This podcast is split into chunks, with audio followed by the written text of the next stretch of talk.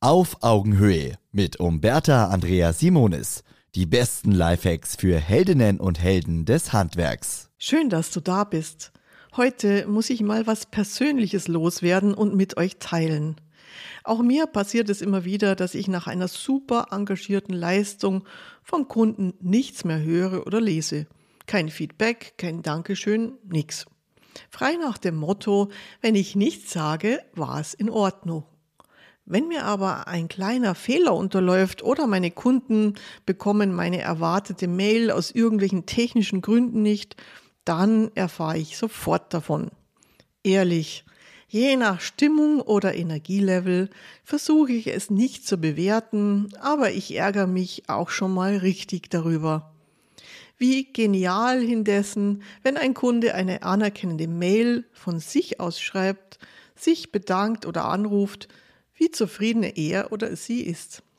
Gerade wenn wir positive Rückmeldung bekommen, ohne sie vorher explizit abgefragt zu haben, freut uns das besonders und baut uns auf.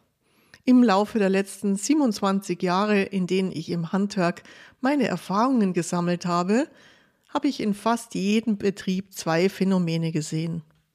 Die meisten Rückmeldungen an Mitarbeitende oder auch Besprechungen drehen sich um Probleme, Reklamationen und was schief lief. Das ist zwar nötig, kostet aber Kraft und Motivation, denn es wird im Verhältnis viel zu wenig gelobt.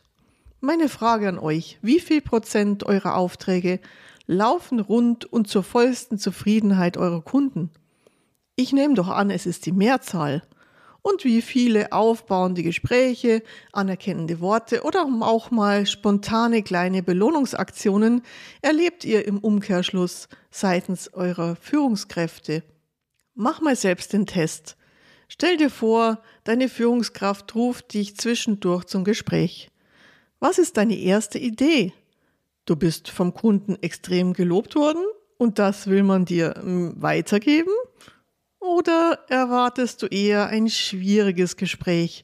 Oder hast sogar im Kopf, oje, oh was ist jetzt wieder passiert? Deshalb heute mein Appell an die Führungskräfte im Handwerk. Nutzt die immens aufbauende Kraft der gezeigten Wertschätzung und nehmt die hohe und verlässliche Leistung eures Teams nicht für selbstverständlich.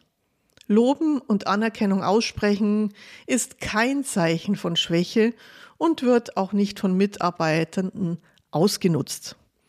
Am wirksamsten ist Wertschätzung, wenn sie spontan und aus der Situation heraus gezeigt wird. Dann erlebt ihr als Mitarbeitende, wow, mein Einsatz wird gesehen. Das verstärkt die Bindung an deinen Betrieb und deine eigene Zufriedenheit und Stolz. Und das ist auch wieder eine stabile Basis, um dann herausfordernden Themen und Situationen gemeinsam zu meistern. Auf Augenhöhe. Ein Podcast von Umberta Andrea Simonis, Simonis Servicekultur und Holzmann Medien. Eine neue Folge hört ihr immer montags, überall, wo es Podcasts gibt.